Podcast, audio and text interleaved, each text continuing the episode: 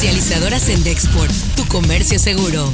Presenta Notigape, el podcast La Mañanera. En cuanto a las elecciones en Estados Unidos, la postura del gobierno que represento es la de esperar a que las autoridades de Estados Unidos encargadas del proceso electoral decidan sobre el ganador de la presidencia.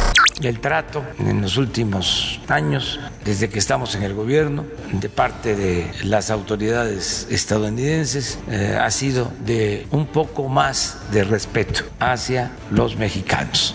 No estamos en crisis económica por la pandemia, estamos en crisis económica porque fracasó el modelo neoliberal. Esto suena en Noticias MBS con Luis Cárdenas.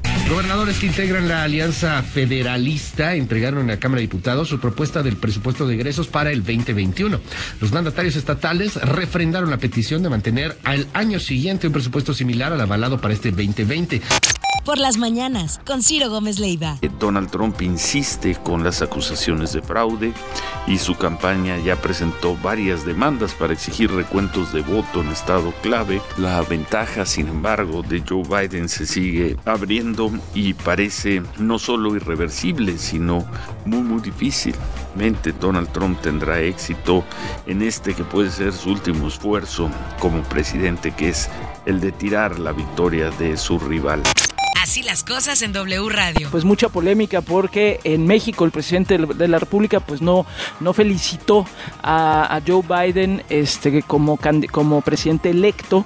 Dijo que se iba a esperar hasta que estuvieran resueltos los asuntos legales y luego hizo por ahí referencia mm, de, de mi gusto, desde mi gusto, una referencia muy poco afortunada a el 2006 y cuando la elección y Calderón y que el presidente Zapatero de España había felicitado a Calderón y entonces el presidente López Obrador dice yo sé lo que es esta cargada y este y entonces como que está de alguna manera digamos reconociendo el discurso del propio Trump de que hay fraude. Se trepó el presidente López Obrador al, a esta ola de discurso de un fraude electoral Imagen informativa con Pascal Beltrán del Río. La relación México-Estados Unidos va a continuar, somos el principal socio comercial sí, de la, la verdad es que no hay interés eh, en ninguno de los dos países. Digo, no, no alcanzo a entender completamente el, la reacción del, del, presidente López Obrador. No lo entiendo, pero al mismo tiempo, o sea, pensar que con esto se va a dinamitar la relación, o sea, eventualmente, sí. digo, sí puede haber un periodo de frialdad, eso sí puede haber, y pérdida de tiempo, lo cual es, eh, no es bueno. Estas son las portadas del día de hoy. Valle del Norte, Secretaría de Seguridad Pública en operativo por el Buen Fin 2020. Periódico Contacto piden asignación de recursos para proyectos prioritarios en Tamaulipas. El Mañana de Nuevo Laredo, por violencia de pareja, hacen 7.444 llamadas de emergencia en Tamaulipas. Reforma, detectan mega red de firmas fantasma, llegan a ex directivo de Chivas. El Universal, Unidad de Inteligencia Financiera, acusa a Robles de sacar millones fast track. Notigape dan banderazo de salida a construcción del Museo del Ferrocarril. Escuchemos a la alcaldesa de Reynosa, Maki Ortiz Domínguez. Porque sabemos que la cultura, el arte, es la mejor herramienta que tenemos contra la violencia. Y sabemos que el desarrollo urbano, sostenible y sustentable genera paz. Lo que tienes que saber de Twitter. Arroba la vanguardia. Pfizer y BioNTech aseguran que su vacuna contra COVID-19 ha logrado una eficacia del 90%, siete días después de la segunda dosis, es decir, 28 días después del inicio de la vacunación, que tiene dos dosis. Arroba HL Gatel.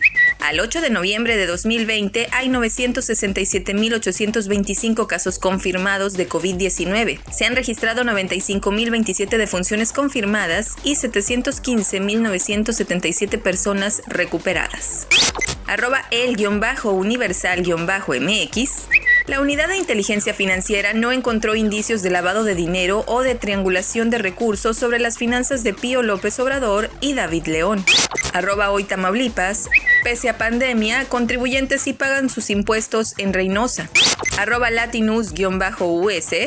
Por ETA y Frentes Fríos, Tabasco sucumbe ante inundaciones con cinco fallecimientos y Chiapas reporta 20 muertos más. Comercializadoras en Dexport, tu comercio seguro. presentó Notigape, el podcast.